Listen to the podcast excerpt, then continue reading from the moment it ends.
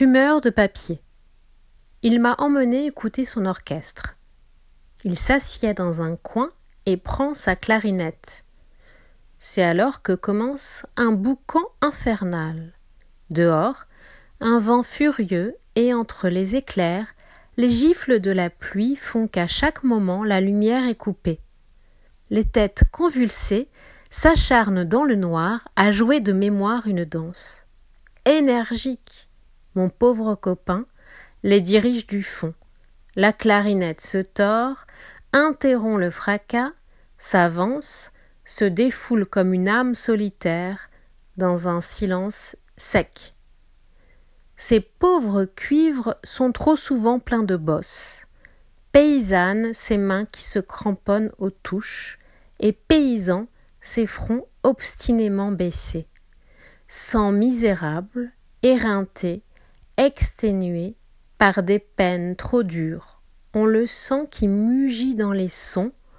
Mon copain les dirige avec peine, lui qui a des mains calleuses à force de cogner au maillet, de manier le rabot, de s'esquinter la vie. Jadis il eut des camarades et il n'a que trente ans. Il était de ceux, d'après la guerre, élevés dans la faim. Il alla lui aussi à Turin pour se faire une vie, et il trouva l'injustice. Il apprit à travailler à l'usine, sans sourire. Il apprit à mesurer sur sa peine la faim des autres hommes, et partout ne trouva qu'injustice.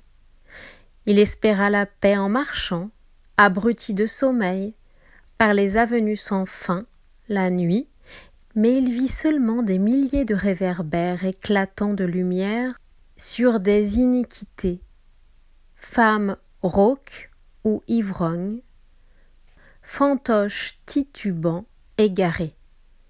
Il était arrivé à Turin un hiver, au milieu des éclairs des usines et des brumes de suie. Il savait ce qu'était le travail. Il acceptait le travail comme le dur sort de l'homme. Mais si au moins tous les hommes l'acceptaient, s'il y avait de la justice dans le monde, mais il trouva des camarades. Il supportait patiemment les discours, et il dut en écouter et attendre jusqu'au bout. Il trouva des camarades. Chaque maison en avait des familles. La ville en était encerclée et la face du monde en était toute couverte. Ils sentaient dans leur cœur assez de désespoir pour triompher du monde. Ce soir, il joue sec, malgré les musiciens que lui-même a formés un par un, sans souci du fracas, de la pluie ni de la lumière. Son visage sévère mordant la clarinette, fixe tendu une douleur. Je lui ai vu ce regard un soir où, tout seul, avec son frère, plus triste que lui de dix ans, nous passions la veillée à la lueur d'une lumière absente. Son frère travaillait sur un tour inutile qu'il avait fait lui-même, et mon pauvre copain accusait le destin qui les tient enchaînés au rabot et au maillet pour nourrir deux vieillards qu'ils n'ont pas demandés. Tout d'un coup, il cria que ce n'était pas le destin si le monde souffrait, si l'éclat du soleil arrachait des jurons.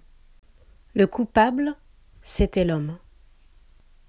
Au moins pouvoir partir, crever de faim librement, dire non à une vie qui utilise l'amour et la pitié, la famille ou le lopin de terre pour nous lier les mains. C'était un nouvel épisode de Poévie Dire la poésie. Vous pouvez vous abonner à Poévie Dire la poésie sur les plateformes de podcast. Laissez-moi un commentaire pour donner votre avis ou faire des suggestions. À bientôt!